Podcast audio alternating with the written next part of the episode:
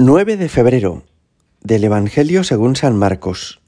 En aquel tiempo llamó Jesús de nuevo a la gente y les dijo, Escuchad y entended todos, nada que entre de fuera puede hacer al hombre impuro, lo que sale de dentro es lo que hace impuro al hombre. Cuando dejó a la gente y entró en casa, le pidieron sus discípulos que les explicara la parábola. Él les dijo, ¿También vosotros seguís sin entender? ¿No comprendéis? Nada que entre de fuera puede hacer impuro al hombre, porque no entra en el corazón, sino en el vientre, y se echa en la letrina. Con esto declaraba puros todos los alimentos, y siguió, lo que sale de dentro del hombre, eso sí hace impuro al hombre, porque de dentro del corazón del hombre salen los pensamientos perversos, las fornicaciones, robos, homicidios, adulterios, codicias, malicias, fraudes, desenfreno, envidia, difamación, orgullo, frivolidad. Todas esas maldades salen de dentro y hacen al hombre impuro. Palabra del Señor. Cuando estos días pasados escuchábamos que los fariseos se restregaban las manos y purificaban vasos y platos y jarras, podíamos pensar que eran hombres muy primitivos, y podríamos juzgar su actitud pensando que no tenían ni idea y habían perdido el sentido común. Esto mismo nos puede parecer cuando nos cuentan que hay otras religiones que prohíben, por ejemplo, ingerir el jamón o los derivados del cerdo o beber vino o beber alcohol. Y podemos pensar qué ignorantes son, ¿verdad?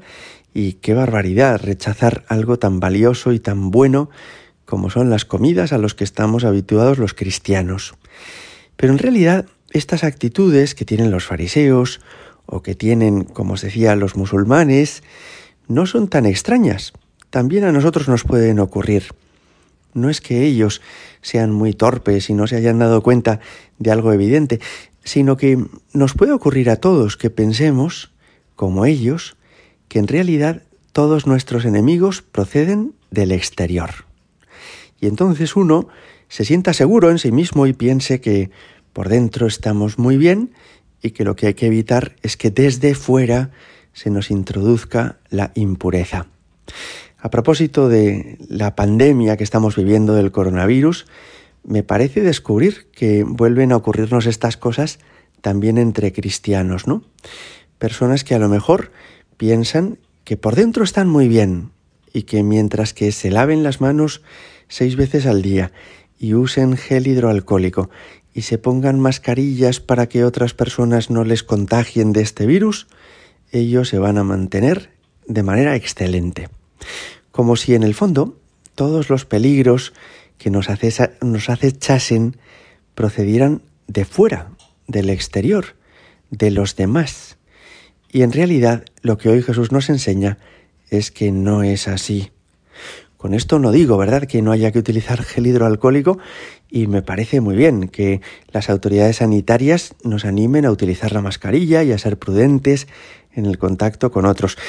Pero sí conviene que tengamos claro que nuestros peores enemigos no están fuera de nosotros, no entran en nosotros a través de la boca o de la piel, sino que es nuestro corazón el que a veces es fuente interior de cosas que no son buenas. Ponemos un ejemplo. Un día vas por la calle y te encuentras una cartera en el suelo y asomándote ves que tiene dinero dentro y el que te la hayas encontrado no te perjudica en nada. Sin embargo, el deseo que te puede brotar desde dentro de quedarte lo que no es tuyo, de apropiarte de aquello de lo que no eres dueño, eso sí que es un peligro. El peligro, por tanto, no es encontrarse carteras, sino que es tener codicia en el interior. O el peligro no es cruzarse con una persona muy guapa, muy hermosa. El peligro es que haya en el corazón malos deseos y que a pesar de que estás casado, pues te entren ilusiones absurdas de apropiarte de esa persona y de hacerla tuya. En el fondo, no es lo de fuera lo que nos perjudica más, sino lo que a veces brota de dentro. Esta enseñanza de Jesús nos habla, podríamos decirlo así, de la primacía del corazón, que significa que lo más importante en la vida no son solo las cosas que hacemos, sino cómo somos por dentro. Me diréis, bueno, cómo somos por dentro se concreta después en las cosas que hacemos. Sí, efectivamente. Una persona que mata es un asesino, una que roba es un ladrón. Pero no siempre lo que tenemos en el corazón se manifiesta después en obras exteriores, sino que a veces podemos contenernos por fuera y que por dentro, sin embargo, sigamos albergando el odio, el egoísmo, la envidia o la mentira. Hoy le pedimos a Jesús, Señor, que no me deje distraer, ¿verdad? Con cosas exteriores y que no me deje disipar pensando que yo por dentro soy muy bueno y mientras que nadie me perjudique desde fuera, voy por buen camino. Esto me ayudará a hacer examen de conciencia y a pensar si por dentro soy como tú deseas o todavía hay cosas que cambiar y mejorar. Gloria al Padre y al Hijo y al Espíritu Santo, como era en el principio, ahora y siempre y por los siglos de los siglos. Amén.